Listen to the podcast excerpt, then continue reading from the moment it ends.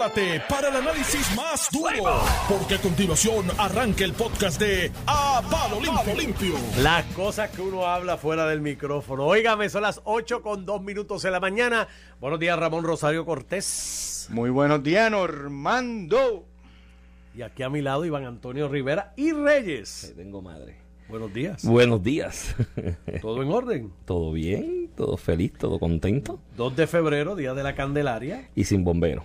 Y sin bombero. Así que nadie haga. Bueno, por suerte esa tradición de la candelaria aquí se ha perdido, ¿verdad? Ya Sí, no- ya, no- sí, Sí, hay, ha- dos- ha hay ido dos tres menos. que lo hacen, pero que estos días no lo hagan, por favor. No, no lo hagan hoy. no hay De hecho, eh, dijo aquí el presidente del sindicato que a las 11 de la mañana no se personó el entre el 70 y el 75% de los bomberos. A las 7 de la mañana no sabemos qué cantidad se personó. Lo cierto es que pudieran haber estaciones cerradas porque los que doblaron turno, pues ya a las 7 No se van van a huir no crispín. pues Y para la gente que no sabe, los bomberos no solamente apagan fuego. eh, hay situaciones en las casas, sí. una persona que se cae. Los rescates. eh, eh, Rescates, inundaciones, ellos los están bomberos presentes. son usualmente lo- de, los, de los primeros que responden, ¿verdad? Con el ma- Escape de gas, médica. fue escape cuando de hubo la situación de Gurabo, ellos fueron allí. Accidentes con de emergencias de, tránsito. médicas se, se tratan, ¿verdad? Estos asuntos, eh, principalmente Sí. hasta con personas, ¿verdad? Eh, De, de- de adultos mayores. Eh, y en ese sentido, pues, harán falta estos días. Eso Pero- no significa que se justifica lo que están haciendo, que es lo que yo digo. Este, tienen un reclamo válido. No, el, servidor público en general está mal pago. El, ca- el caso de los bomberos no es la excepción. Pero cuando toman la 1500 decisión, bomberos. Ah. 1500 lo que gana un bombero. es complicado. Se aprobó un aumento.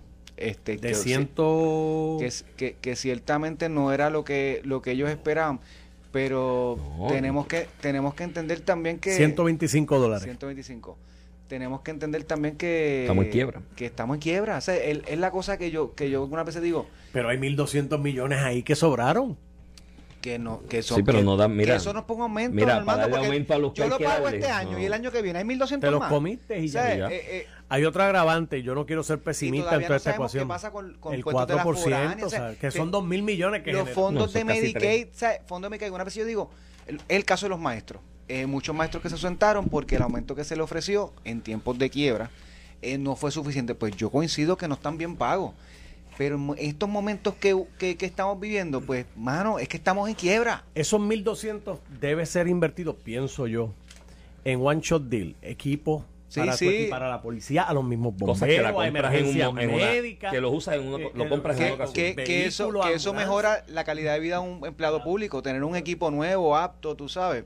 Este, ¿Quién me hablaba? Ayer nos habló Iván, un amigo en común, eh, que decía, mano, ah, tuvo esta situación, una persona llamó al 6C para investigar y él me dijo, mano, aquí somos tres y hay un carro para Hay los un tres. cajo para los tres Entonces nos los Pues turneamos. 1.200 ¿Me para solucionar esos problemas. Le dicen al ciudadano que fue víctima de un fraude, pero de verdad tú quieres seguir con esto, porque esto va a ser lento. Mira, somos tres. Somos hay un solo hay un carro solo para carro. investigar y tenemos que Mira, yo turnearnos. tú me engancho el teléfono y me olvido de eso. O sea, entonces llega el punto que dice, mano, pues, pues, tú sabes. Anyway, estamos en Pues, quiebra y, pero vamos- y reclamos válidos, pues Vamos. tenemos que verlos dentro del contexto, ¿verdad? De, de- de la quiebra y lo que hay. Vamos con eso del red flu, porque eso tiene una dimensión mayor si lo unimos a lo que discutimos ayer y sigue siendo noticia, que es el...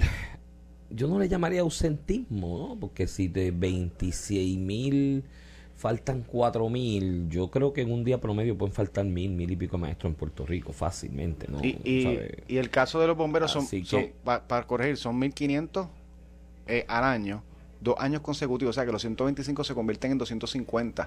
El aumento, que no es un aumento sustancial, pero Sí, es un no, no. aumento muchísimo más alto que los demás Bueno, empleados públicos que también que están mal pagos, no, están recibiendo. es que hay otro grupo de empleados públicos que tiene cero aumento desde hace 10, 12, Eh, perdóname, Iván, 15 años. 20 en la años. mitad, si tú quitas policías que recibieron maestros y los bomberos, oficiales correccionales, la mitad de los empleados públicos que en el Mm, Departamento de Hacienda, por darte un ejemplo, cero. mi- y en el Departamento de Hacienda, de Hacienda hay empleados que cobran 1.200. Sí, sí. O sea, y hacen una labor Ah, también encomiable. Entonces a los genios del Capitolio, ¿no? Entre ellos el Junior y Palmas que estaban con, ay, el salario, el aumento del salario mínimo, ay, que le el logro. que lo pague otro, porque no, no, no, no, aumentaron el salario mínimo y tuvo pero el no al efecto, gobierno, y- no al gobierno. No al gobierno. Entonces ahora tienes empleados del gobierno que a la larga, cuando tú le quitas las deducciones y demás, porque hay unos créditos ahí por trabajo y hay unos créditos, un child whatever, el crédito, El Child Tax Credit. el child, el child tax credit, que es para los que tienen hijos, los que no tienen no. ¿sabes? no lo aplica. Una El- persona pero- pero cercana, El, el Income Tax Credit, una, que es el una- crédito por trabajo, sí aplica. una persona cercana a mí cuando empezaron a anunciar con bombo y platillos el child tax credit dijo y ven acá y las estériles no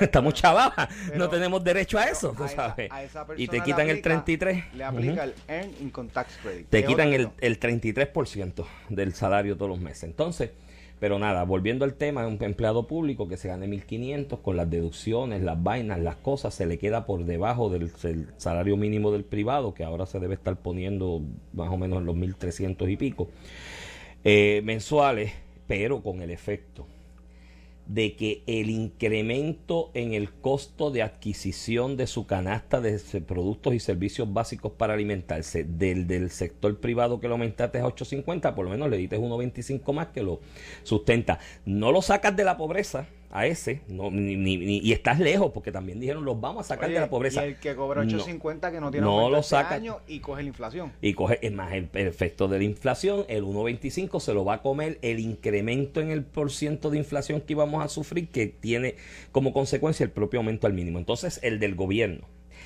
El que no estaba al mínimo, pero que sigue siendo clase media, media baja. Tú te ganas 2.000, 2.500 pesos al mes, estás en clase media baja, porque cuando vas con las deducciones te quedan 2.000 y aquí se te van en gastos de techo, carro, eh, carro seguro el carro y plan médico, se te van mil y pico a ese que no le aumentaste ni un peso está sufriendo el efecto de, mira, de lo que tengo en las manos aquí hoy, el chopper del supermercado, por ponerte un ejemplo, porque se ha aumentado entre un 20 a un 30%. Y hicieron un estudio reciente de esto, de que incrementó entre un 20 y un 30% el, El costo de consumo en el supermercado, que yo te lo vengo diciendo la- a ti hace un año. Hace un año. El precio de las proteínas, pollo, carne. No, no, no hay- no hay forma de. En, No, algunos, aso- en algunos casos se duplicó el precio de las proteínas. No, yo Eh, estoy analizando meterme a vegetariano, pero para comer mal hojilla, porque voy por el monte y la recojo a ver si Iván, eso tú- tú resuelve. dices hasta que te No, no hay forma. y ves el menú. No hay forma, no, no, yo no puedo. Si yo no tengo un animal muerto en el plato, no comí. O sea, esto es ley de vida para mí. Pero el asunto es que ese incremento lo está sufriendo ese empleado público que se ganaba 1.500, 1.400, 1.200. Hay empleados públicos a 1.200 pesos Sí, los hay, los al hay. día de hoy. Este incremento que provoca el salario de lo- aumento del salario mínimo, porque ¿quiénes son los que estaban al mínimo? El de la cadena de distribución de alimentos, de ropa y de otros servicios que tú recibes de ordinario que tienes que, que, que consumirlos día a día. Ese empleado público está sufriendo el efecto inflacionario de ese aumento a salario mínimo sin estudio, porque mírate lo, mírate lo absurdo de que cuando aprobaron la ley, ellos mismos dicen, crea una junta y dentro de dos años esa junta hace un estudio. ¿Y ¿Por qué, no, por qué no creas la junta y haces el estudio primero? A ver hasta dónde aguanta. No, es que el gobierno decía, digo, nosotros decíamos 10, el gobierno decía 8 y llegamos a un happy medium de 8.50 por una corazonada. Es que este país se gobierna por corazonada. Y ahora mismo tienen los empleados públicos, mira, con el agua hasta el cuello. Hasta el cuello. Y el reclamo de los bomberos es, eh, eh, eh, es meritorio y es reconocible. El de los maestros, más aún cuando un maestro promedio en Florida que estás a 99 pesos en un, en, Y los bomberos y los policías un pasan avión. lo mismo. Sí, pasa lo mismo.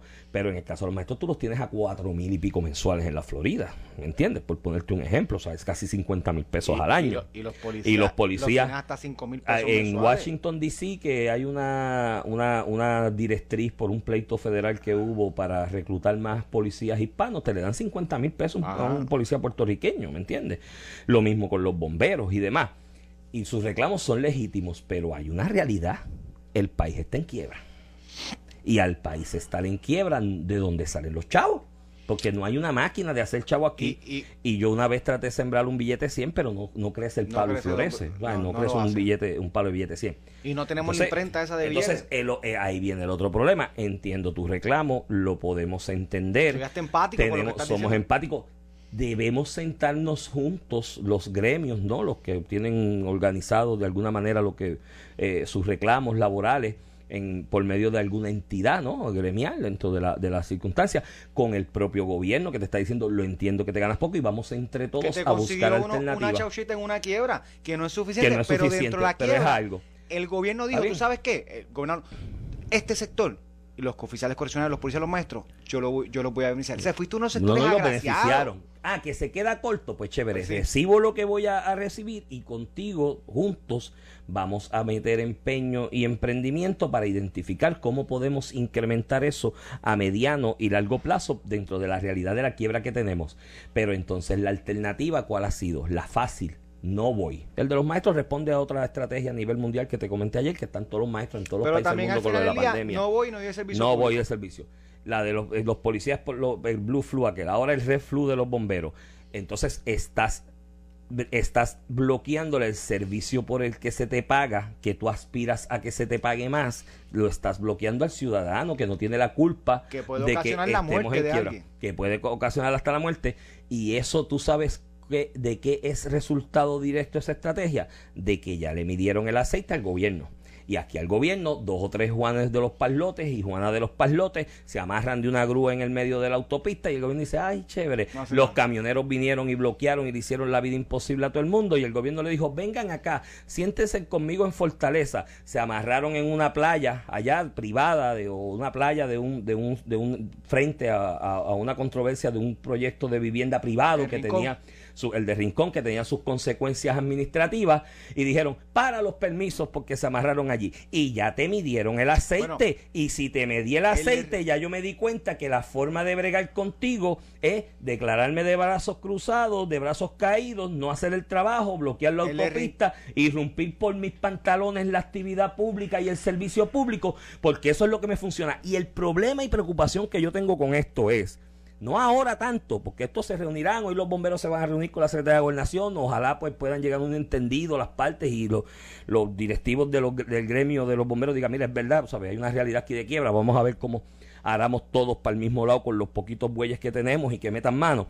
Mi problema y mi preocupación con esto es que ya mismo viene el 2024, mi hermano. Año de elecciones. Y si ya yo te medí el aceite con esto tan temprano como en el 2022, apenas a un año de que empezaste como gobierno, mi hermano, en el 2024 este país se va a paralizar. No va a pasar nada. No va, esto me está dando, este, este cuadrenio, cuando uno lo estudia de manera retroactiva con eh, eh, eventos históricos en Puerto Rico, se me está pareciendo el de Rafael Hernández Colón del 72 al 76. Que cuando se estaba acercando el 76 había que irse a los parques de bomba con la Guardia Nacional a arreglar los camiones de bombas que los mismos bomberos los dañaban, los averiaban para que no hubiese, a arreglarlo y dejar militares allí haciendo la función de los bomberos. Por el otro lado estaban los de los de la UTIER con la Autoridad Eléctrica, también había que meterle la Guardia Nacional y los palos y la vaina. Y se te convierte en insostenible. Entonces aprobamos un plan de ajuste de la deuda reciente para ver si salimos de la quiebra este en un periodo de, de corto plazo, pero por las vaivenes estos políticos nos van a trancar el país, nos lo van a bloquear. Mira. y mire, mi hermano, vamos a estar, no hay Invest Puerto Rico, que era lo que se estaban anunciando aquí, ni Cristo que saque esto de, de- de la Sí, tolladera. Iván, mano. y, y- y sabes que hasta coincido contigo en gran me- parte. Sí, no, no, no. tengo razón. El- algunas veces. El caso de Rincón fue distinto porque fue la Junta de Planificación que determinó que no se cumplía con algo y como tiene autoridad, este va al tribunal y solicita la, la, la invalidación de un permiso y eso se verá en los tribunales. Pero la policía estuvo allí, eh, protegiendo la propiedad privada como se supone que haga. Eso no implica que va, a- va a haber unos imberbes, ¿verdad? Que tomen eh, eh, como violen tomen la violencia como herramienta eh, de, de enviar su mensaje. Eso va a pasar, de hecho, está pasando estos días con las playas. eh, Lo, lo- lo nuevo son las playas, ¿verdad? Eh, est- est- este conato, este intento de tratar de hacer controversia, pues ahora está en el tema de las playas y el acceso a las playas. Que se- mismo, que ese se weekend meta- hay otro festival. Sí, sí, Eliezer Molina, lo, que se metan a, a, a, a- a Palmas a la casa, al apartamento de Nogales, que allí tú no puedes entrar a la playa, pero pues ese no es el, eso no es la intención, no es el acceso a las playas, es como yo confronto a la población con lo que yo le digo gringo o con el gobierno en playas, ¿por qué te vas a Dorado? Porque Están los extranjeros, muchos extranjeros porque- que han invertido allí. en efecto, y, y la perla que es precioso, es complicado acceder a la playa también. Y en Vega Baja, en Puerto Nuevo, donde yo soy, es precioso, tú no puedes acceder a ciertas por ciertas comunidades que hay, que son comunidades muy humildes, porque se construyó sus viviendas allí. Allí no protestamos, protestamos en Dorado, Claro, en una Ocean Park, una agenda de confrontar al gobierno y pues a lo que llamamos, a lo que ellos llaman gringo, porque al final es un discurso de separación, un Es discurso político ideológico Es la ira, la ira como herramienta. pero lo, lo que tú señalas, política. a mí también me preocupa la reacción del gobierno en estas cosas. Por ejemplo, Red Flu, eh, Blue Flu, eh, vimos los maestros. Vuelvo y te digo, a todo el mundo se le envía carta, se le va a descontar un día, a menos que tú me justifiques de alguna forma tu enfermedad, porque faltaron 70% de los bomberos. No me digas que es enfermedad. Entonces, ¿cómo yo empiezo a que estas acciones que perjudican no al gobierno, al ciudadano, o sea, el gobierno está para proteger al ciudadano. Si el bombero se ausenta, si el policía se ausenta, incluso se pone en riesgo la vida de tus ciudadanos. Si el maestro no va al salón de clase, después de dos años de pandemia, no le estás dando el pan de la enseñanza y la educación pública que establece nuestra constitución a nuestros niños, pues tú tienes que proteger a ese ciudadano y tú puedes tener reclamos más válidos del mundo, como es los bomberos, los policías, los maestros, el más válido, empático con ellos. Tú no puedes perjudicar a mi ciudadanía, porque para eso es que se crea el gobierno, para proteger a la ciudadanía de cualquier elemento, incluyendo organismos internos dentro de su propio gobierno. Entonces, eh, eh, y es como tú dices, en la medida que no haya consecuencias, mira, por primera vez estamos hablando de un reflu. ¿Cuándo te habías escuchado hablar de los pasados años de reflu? Todo era Blue Flu a final de año por los días de enfermedades. por eso estás hablando de cuánto, 50, años, atrás. Entonces, a lo que voy, ya literalmente mañana va a ser un Green Flu, un Orange Flu, entonces tiene que haber consecuencias. Pero si este, los de los empleados tú públicos, no puedes... el de la UGT amenazando que si al 30 de marzo no hay legislación para atender sus reclamos salariales, esto se va a trancar. Pues, pues, pues, pero, pero, no ha llegado pero en parte, si tú haces ese grito de guerra, es como yo digo, y, y la, la cuestión del vagón, eh, los últimos días, el antivaxer este que tapó el expreso, que no es el primero. Aquí la, eh, la cole feminista tapó yo no sé cuántas cosas, aquí no pasó nada. tú, tú te puedes expresar, tú no puedes parar el expreso porque tú estás afectando a mi ciudadanía. Eso no puede quedar impune y en la medida que quede impune, vamos a tener lo que tenemos hoy. Todo el mundo dice, pero si este es el mecanismo para yo reclamar al gobierno y me reciben y todo, y me declaran emergencia también el, eh, la violencia de género. ¿Me entiendes lo que te digo? Entonces, no puede ser así. Y, pues, al final del día, uno puede pensar, bueno, pero es mejor para no coger controversia con estos sectores políticos, eh, eh, que son tal vez simpáticos a algunos medios, no necesariamente a la población, pero pues en esta, en esta diatriba, principalmente a los medios pero es que estás viendo los chiquitos a corto plazo, a largo plazo. No solamente te va a ser un gobierno inoperante, sino que como tú dices, Iván, si lo vamos a ver políticamente, estrictamente políticamente, ¿qué va a pasar en el 2024? Mira, yo, yo recuerdo en el 2012, la, elección de Luis Fortuño, yo trabajé en Fortaleza, asesor legal, asesor legal principal. Tuviste como cuatro o cinco huelgas en un periodo de tres Tuvo meses. Tuvo la energía eléctrica. La huelga de energía eléctrica, que eso era un apagón en todos lados, Utiel porque querían firmar un convenio que no se podía pagar. La energía eléctrica iba de camino a una quiebra y ellos querían firmar un convenio que no se podía pagar. Luis Fortuño se trancó y eso tuvo su costo político. Alejandro García Padilla fue a las manifestaciones. Después no pudo firmar el convenio porque la energía eléctrica no tenía los chavos. El fondo, el fondo del Seguro Estado fue lo mismo. Eh, eh, con, huelga. Luis Fortuño se trancó. a lo que voy es que llega un punto que no se puede, punto, no se puede. Los bomberos los quiero y los amo. Eh, su reclamo es válido, en efecto están mal pagos, estamos en quiebra. Solamente hay 125 pesos los próximos dos años de aumento mensual. Eh, pues, pues pues es cuestión de sentarse y buscar junto con el gobierno y decir, mira, estamos en quiebra, esa es una realidad. Yo, yo que soy líder gremial, porque hay uno por ahí que no me acuerdo el nombre, que se identifica como líder del gremio de los bomberos y es el que dijo, no, no, mañana no va a ir nadie, si esto está todo hablado, pues lo que demuestra que es una acción concertada de parte de ellos, ¿no? Que no es, que como tú señalas, cuando tú le pidas la justificación de la ausencia, ¿qué te van a decir? ¿Te van a mentir? Bueno, aquí en este país sí, porque en este país hay un grupito de médicos por aquí en distintos puntos de la isla que se prestan a que por 15 pesos le hacen un certificado de salud a cualquiera y te lo envían y te dicen, no, está... Yo he visto certificados de salud que piden médicos eh, de esos de 15 pesos que le cobran a un empleado para ausentarse un par de días y cobrar los días por enfermedad, que parecen un tratado de derecho porque te citan hasta la, el lepra y todo, y tú dices, ven acá, este es médico o abogado, o sea, ¿cuál, era tu intención cuando diste este certificado? Pero bueno, como tú dices, es una acción concertada pues yo creo que entonces lo que tenemos que, si no hay acuerdo hoy entre la Secretaría de la Gobernación y los dirigentes gremiales de los bomberos, ¿no? Que reconocemos que están mal pagos, que los 250 pesitos le ayudan en algo, pero no les resuelven, que hay que mirar a, más a, mediano plazo para buscarle más chavos. No llegan a un acuerdo, pues vamos a reconceptualizar el cuerpo de bomberos en Puerto Rico. Hay un montón de jurisdicciones en Estados Unidos, Ramón, en Estados Unidos por ponerla cerquita, ¿no? De que todo el mundo aquí mira para allá y el vínculo indisoluble de la ciudadanía americana y miran para Estados Unidos, pero pasa en otras partes del mundo también, en Suiza, en otros lugares, que el cuerpo de bomberos es voluntario hay una plantilla mínima de empleados de preservación y supervisión de la planta física, equipo y mantenimiento del mismo. Y el resto de la plantilla son voluntarios que cuando hay la necesidad toca la sirena, le llega el mensaje, el mensaje texto, la llamada, arrancan, ponen, se ponen un uniforme y van a combatir el incendio junto con esa plantilla mínima que hay y se le da un estipendio a final de año o se le dan créditos contributivos también en otras ocasiones que le dicen, bueno, como tú das este servicio voluntario y sacaste de tu tiempo para adiestrarte, para tener las técnicas para ayudarnos en esta gestión ciudadana que es combatir los incendios cuando los tenemos, te va a dar un crédito contributivo al año. Pues a lo mejor si ellos no caen en la horna, y internalizan que estamos en quiebra y que hay que bregar poco a poco, pues a lo mejor debemos reconceptualizar lo que es el cuerpo bombero en Puerto Rico y buscar esos ejemplos también de lo que pasa en otras partes del mundo.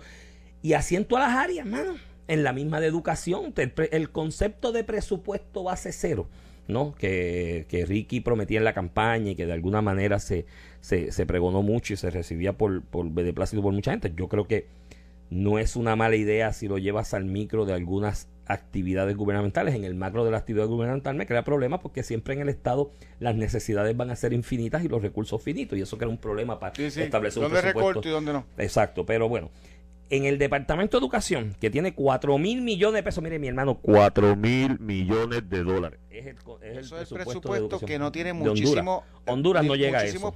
Eh, países latinoamericanos no tienen ese presupuesto. Honduras no llega a ese presupuesto para mantener al país completo, ¿sabes? Por decirlo, 4 mil millones.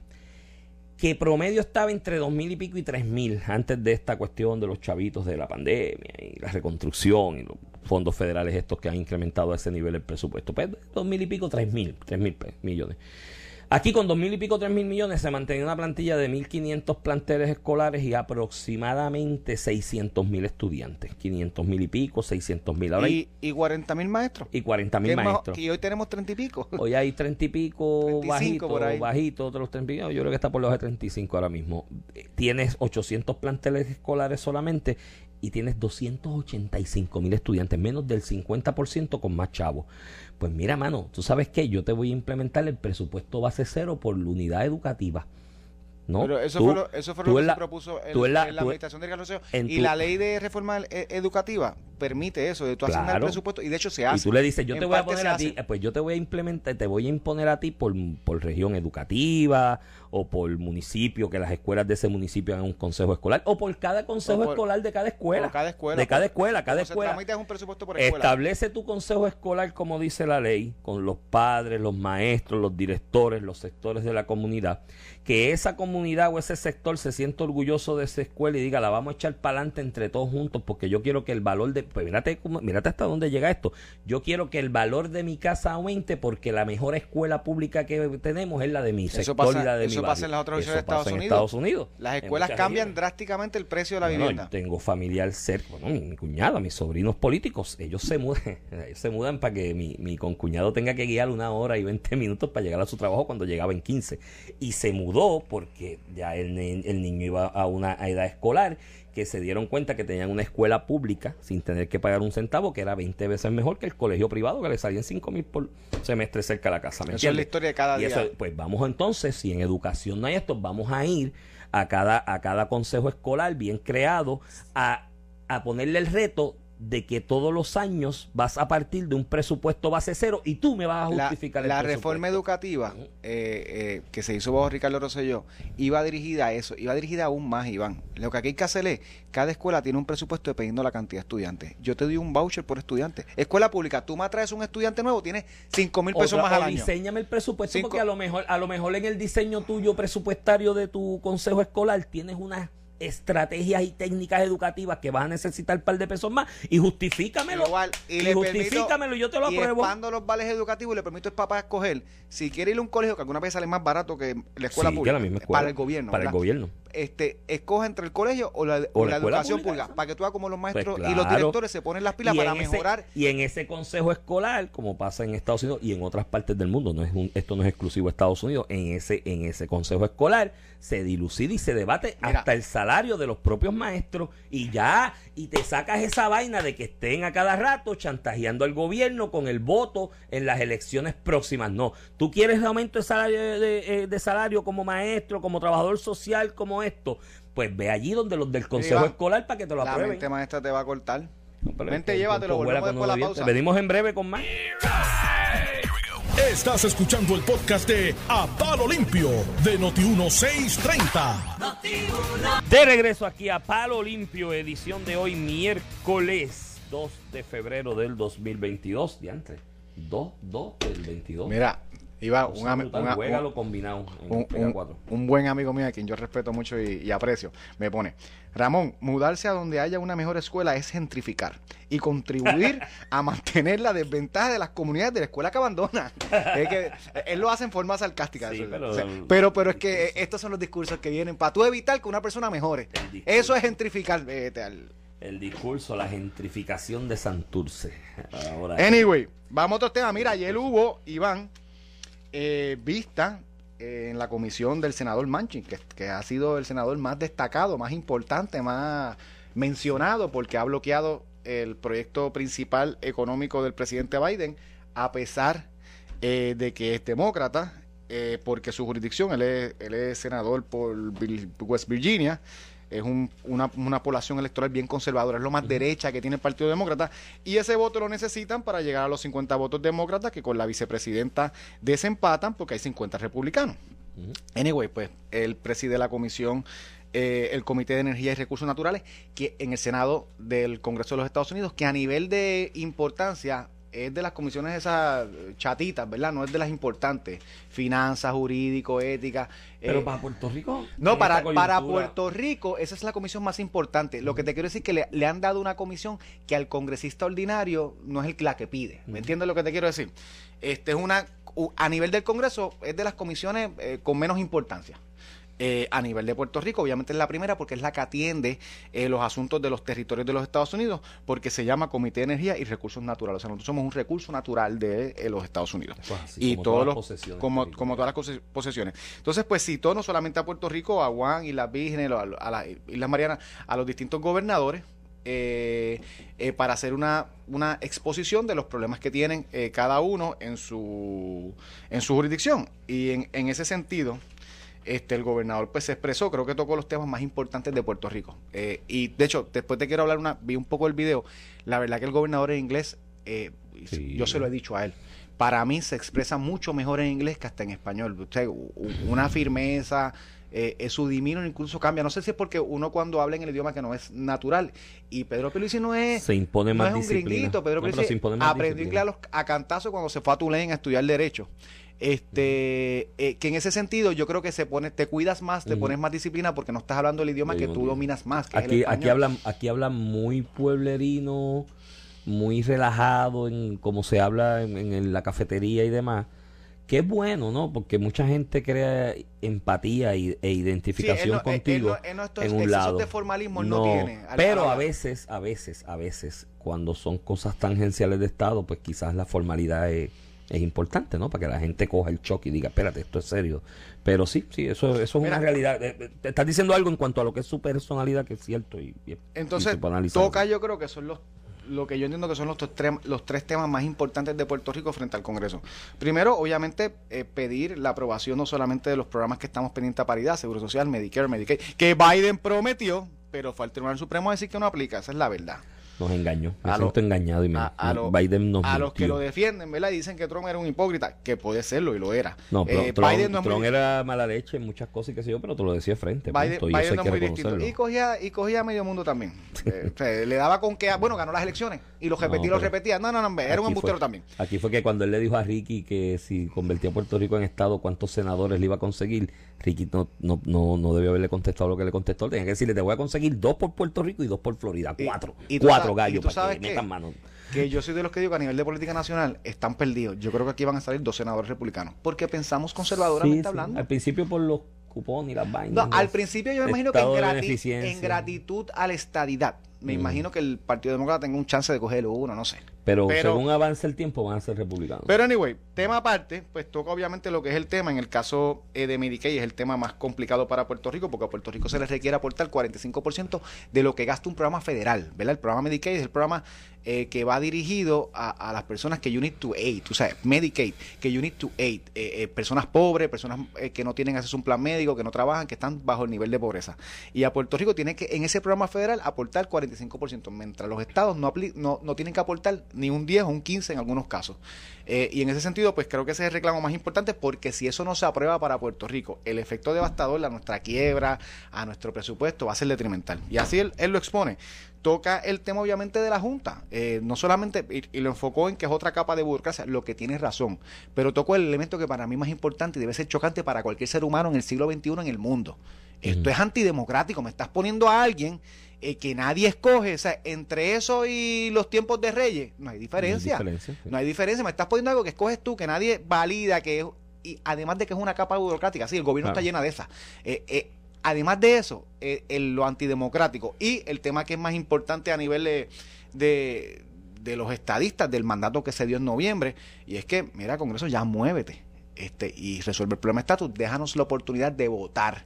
Eh, el, eh, eh, por resolver nuestro problema de estatus eh, con el mandato y las reglas que el Congreso está dispuesto a dar. O sea, como decía Rubén Berrío, que el mudo hable. ¿Te acuerdas, Rubén? Que Sí, pero ese mudo, Ahí es hora que el mudo hable. Tenía Hacer razón. hablar ese mudo, mi hermano. Tienes razón por eso, pero eh, hay que hacerlo hablar. Y yo creo que el gobernador utilizó una oportunidad eh, preciosa, ¿verdad? Eh, no todos los gobernadores van al Congreso a hablar. Te puedo mencionar dos o tres que... No, y que puedan hablar. O candidatos. O- y o que, puedan puedan. hablar, porque hay unos Y- que y- van y- a hablar, pero... Y Pedro, y, en el caso de, Pierluisi, el Congreso es como su casa, tú sabes, tiene una familiaridad, ocho tuvo años ocho años de congresista.